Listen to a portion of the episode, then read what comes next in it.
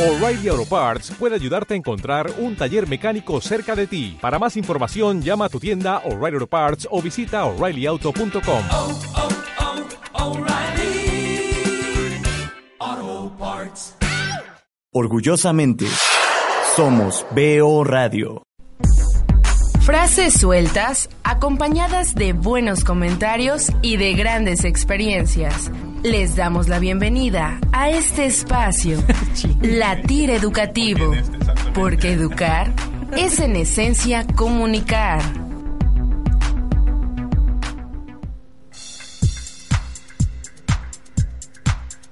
Hola, ¿qué tal? Les saluda el profesor Ramón Antonio Aragón en su programa Latir Educativo, porque educar es en esencia comunicar. Y bueno, la dinámica del programa es cada una de las personas que estamos aquí en la mesa traemos una frase, no sabemos qué trae el compañero o la compañera y la idea es debatir, platicar, reflexionar, analizar qué nos dice la frase. Pero sobre todo a ustedes radioescuchas, qué les dice la frase a ustedes. Y el día de hoy nos acompañan por izquierda. ok. Este, Imelda Becerra, servidora, ¿qué tal? Buenas tardes, buenas noches o buenos días. Muy bien. Ah, se la, la sacaste. Muy bien. Y a la izquierda continuamos.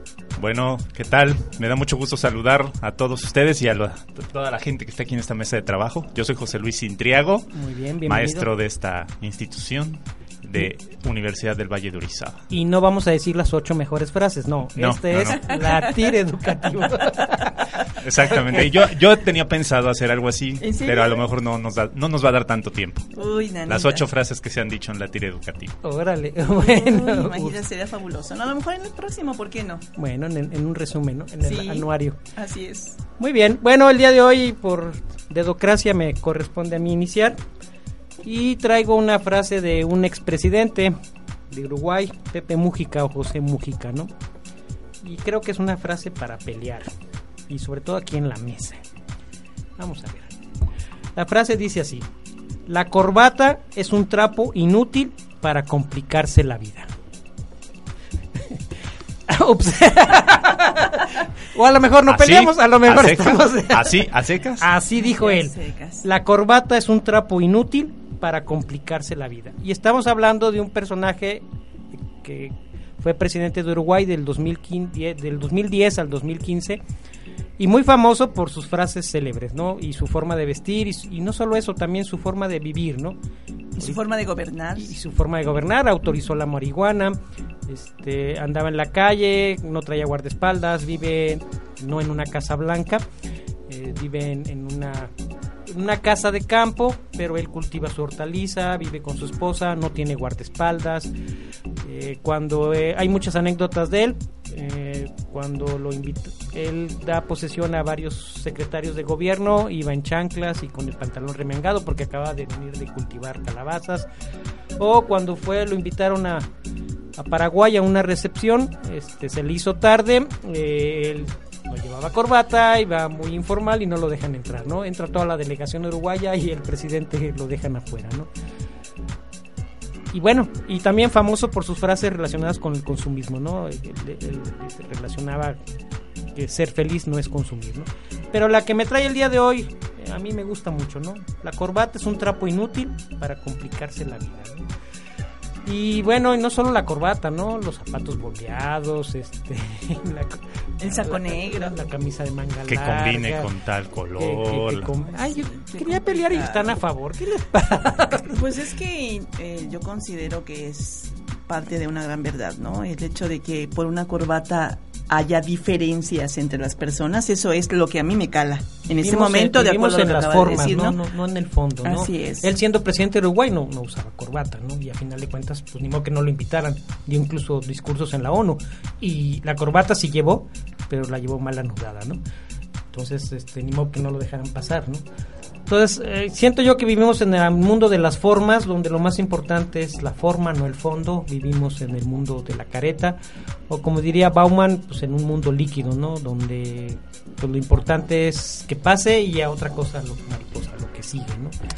Y, las cuestiones formales o informales, híjoles, este, a mí me repatea cuando me dicen, vamos a ir a la fiesta, sí, pero tienes que ir de corbata. Digo, "Ah, pues entonces llévale que vaya la corbata, que le inviten, le den de comer y que vaya. ¿no? Este, Qué rudo. Sí. Sí, a final de cuentas voy y me pongo la corbata, ¿no? Pero hay otro dicho que donde gobierna capitán, No manda marinero. no es ma- donde man- Donde manda. No. ¿Cómo es? Ah, no sé, algo así, pero a final de cuentas, El caso de es que- 27 años de casado, este, ya uno dobla las manos, ¿no? Pero este, la tierra se mueve. Sin embargo. cuentas, sin embargo, la tierra se mueve y voy bajo protesta. ¿no? Sí. Pero bueno, no sé, es la frase que traigo el día de hoy. Creo que hay algunas situaciones también, yo siento sentimientos encontrados con la frase. Porque Yo sabía, yo sabía, yo lo Porque yo sí estoy a favor de la corbata y tal vez, por ejemplo, gente como Víctor Gordoa, que son fans de todas las teorías acerca de la imagen pública, aquí estarían brincando en un pie del coraje porque... No, hay más de un maestro de acá también de la escuela, ¿no? Exacto. Sí, precisamente. Y bueno, yo que imparto ese tipo de materias, por ejemplo, como relaciones públicas o comunicación social, donde hay, tenemos que ver muy bien lo que vamos a decir y cómo nos vamos a expresar ante un auditorio y cómo nos vamos a ver, aquí es donde entra precisamente esos sentimientos encontrados. Creo que también yo soy bastante eh, libre en cuanto al pensamiento y si él dice eso y opina eso, es muy respetable. No me meto en su filosofía, pero también tengo que ver que esa, esa corbata en ocasiones sí, no tanto que ponga una barrera, sino simplemente impone para decir ciertas para decir ciertos diálogos o para argumentar ciertas cosas en donde necesitas que te crean y eso está comprobado. Pero entonces es mi dualidad, ¿no? Eh, estoy de acuerdo y a veces hasta así también a mí me pesa traer una corbata. Entonces mejor me la quito. Pero en otras ocasiones es necesaria. Entonces aquí es donde yo tengo esa dualidad. No sé si es bien o está mal, pero de acuerdo a las teorías y a las materias que yo imparto, está mal lo que está diciendo el presidente de Uruguay. Pero creo que mi cerebro y mi corazón dice, no, espérate, la corbata, hay algo de la- lógica. hay algo de lógica en lo que él está diciendo y no podría yo contradecirlo o me vería yo muy con eh, bueno estoy creo que hasta contradije estoy aquí en la mesa sentado con muchísima contradicción Bueno, yo creo que este el uso de la corbata siempre y cuando no limite la entrada de las personas, es decir, no traes corbata y no puedes entrar, eso es lo que a mí no a, me agrada en a lo en mejor como ¿no? un tipo de clase no de Así clasismo es, así una es, cosa así de ándale. de, dividir de- de segregar. Ajá, exactamente. Ándale, eso es lo que con lo que yo no estaría de acuerdo. Pero incluso los nudos que nos enseñan a hacer la corbata no son nudos para zurdos. Oh, Entonces, ese sí es un problema. los zurdos tenemos, Tenemos. muchos, Claro. independientemente de la cuestión de estatus social y todo, Tienes que estar dependiendo de alguien que te la haga, ¿no? no o a, supongo. o a aprender a hacer el nudo al revés. Y, Bueno, al pun- al ya del punto de los zurdos es, mes, es para trabajarlo en otra mesa también de trabajo y durante un programa de dos Oye, horas. sí es cierto, tienes razón. Yo apoyo esa teoría también. Yo, ah, bueno, hay restaurantes donde eh, efectivamente te piden entrar de etiqueta, si no, no te dejan entrar. ¿eh? Bueno, este, aquí sin etiqueta, con etiqueta, con corbata o sin corbata, nos Nos vemos y regresamos en el siguiente bloque.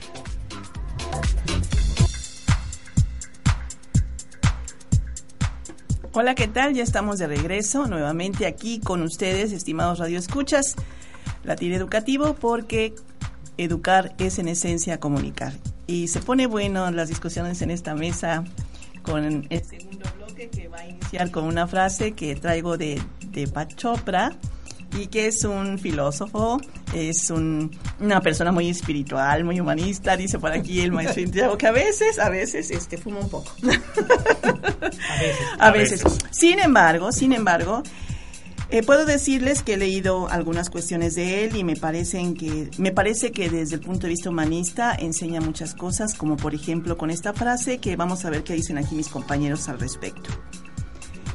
Si nunca nos damos la oportunidad de experimentar el silencio, esto crea una turbulencia en nuestro diálogo interno.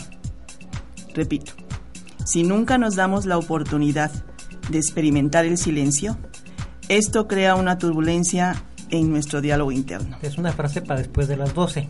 ¿De la noche? O sea, tendríamos que fumar un poco, pues no sé. comprenderla. Yo creo que hay, hay personas que a lo mejor sí tengan la necesidad, pero yo creo que nosotros no, ¿o sí? Pues no sé. Pues esa es, eh, a- algunas ocasiones voy a tratar de, de mm, ah, ¿cómo se dice cuando uno trata de digerir? Digerir, esa es la palabra. Rumiar. rumiar. Digerir, rumiar esta frase. Creo que hay ocasiones en que andamos tan ocupados con todo lo que nos rodea que pocas veces entramos en un diálogo interno. Y para entrar en un diálogo interno necesitamos silencio, necesitamos hablarnos, necesitamos saber qué sentimos, qué pensamos, cómo estamos, si estamos a gusto o a disgusto con nosotros mismos, con lo que hacemos, con lo que nos rodea, sea, así, como que siempre estamos muy al pendiente de todo lo que sucede a nuestro alrededor. Y nos cuesta mucho trabajo hacer una introspección. Y a veces es necesario porque cuando no lo hacemos se vuelve como si fuera una bolita de nieve, algo va creciendo dentro de nosotros y como no la analizamos, no lo pensamos, no la revisamos, llega un momento en que explota y explota hacia afuera. Independientemente de que la turbulencia se da dentro, explota hacia afuera con todos los demás. Maestra, ¿quién les está parece? iluminada? Viene con todo en esta mesa de trabajo. Ay, bueno, es que, no sé, eh, yo, yo creo, a lo mejor dicen que a veces uno, uno relaciona lo que lee o lo que reflexiona o lo que analiza con una parte de nuestra vida. Tú decías de la corbata y tiene mucho que ver con tu forma de pensar. Uy. ¿Sí o no? Claro. ¿Verdad que sí? El, el maestro Intriago dijo cosas que tienen mucho que ver con, con su postura como maestro y lo que da en clases. Bueno, pues esta frase tiene mucho que ver con la falta que nos hace, y empiezo por mí, por supuesto, de estar con nosotros mismos un ratito. Dejar el mundo de allá afuera y entrar al nuestro. Por ahí alguien decía, tienes que ver, verte adentro, ¿no? Y alguien le contestaba, bueno, ¿y si no me gusta lo que veo? Ah, caray. Entonces, ese es, yo creo que ese es el problema, ¿no? De, de- de no querer vernos, vernos hacia adentro, porque muchas veces no nos gusta lo que vemos, ¿no? Si es que somos honestos. Y no tenemos la, los suficientes tamaños para poder aceptar que, que lo de adentro eres tú, ¿no? Para bien o para mal y que y pues está en ti cambiarlo o, o seguir igual, ¿no?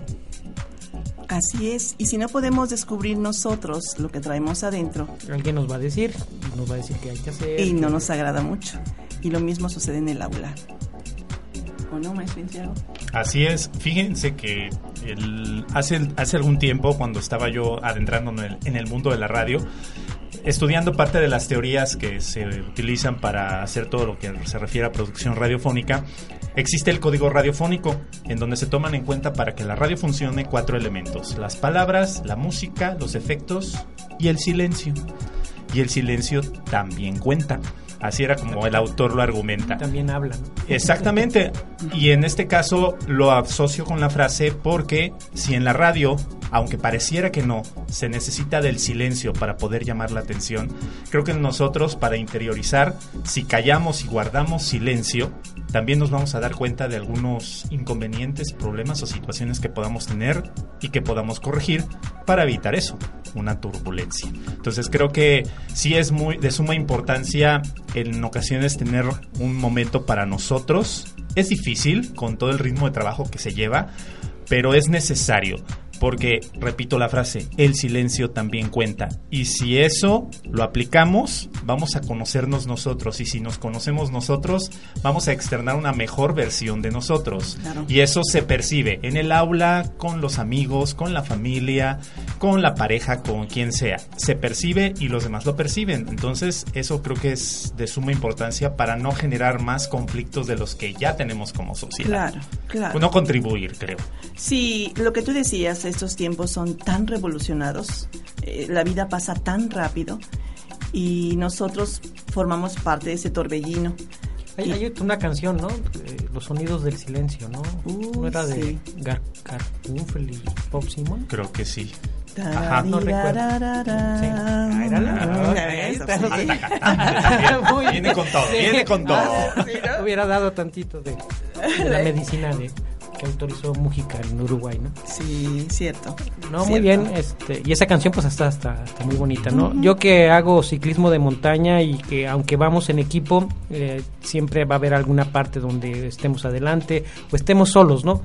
Y estamos solos con solo con tu cuerpo, con tu mente, con la bicicleta y con el mundo que te rodea. Y esa introspección, este, aunque no quieras, ahí sale, ¿no? Claro. y muchas veces sirve eso no me gustó y pedaleas más fuerte no o sea, muchas veces ha habido compañeros que dicen bueno esto me sirve para, para motivarme y, y parte del ciclismo de montaña parte de lo bonito son esos momentos de soledad entre comillas porque sabes que el equipo está adelante o está atrás eh, y te están esperando y te van a ayudar si hay algún problema pero esos momentos se, se, se presta mucho para eso no Claro. que aunque vas rápido en la bicicleta, vas pensando de manera interna. ¿no? Yo recuerdo cuando era chica, eh, los días de campo, Ayer, eran unos días atrás nada más, eh, los días de campo eran muy bonitos, porque después de comer nos acostábamos en el, en el, en el pasto con la mirada hacia el cielo y empezábamos a ver las figuras de las nubes.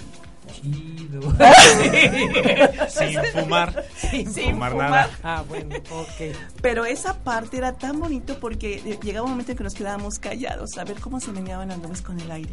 Y ahí van, ¿no? Este, volviendo a hacer otro A- Aquí tipo la de pregunta figuras. sería, ¿cuándo fue la última vez que vimos una nube? ¿no? Sí. Y, y no aguantamos mucho tiempo viendo. Bueno, esto está muy bueno, ya ven que no hubo necesidad de fumar. Enseguida regresamos con ustedes.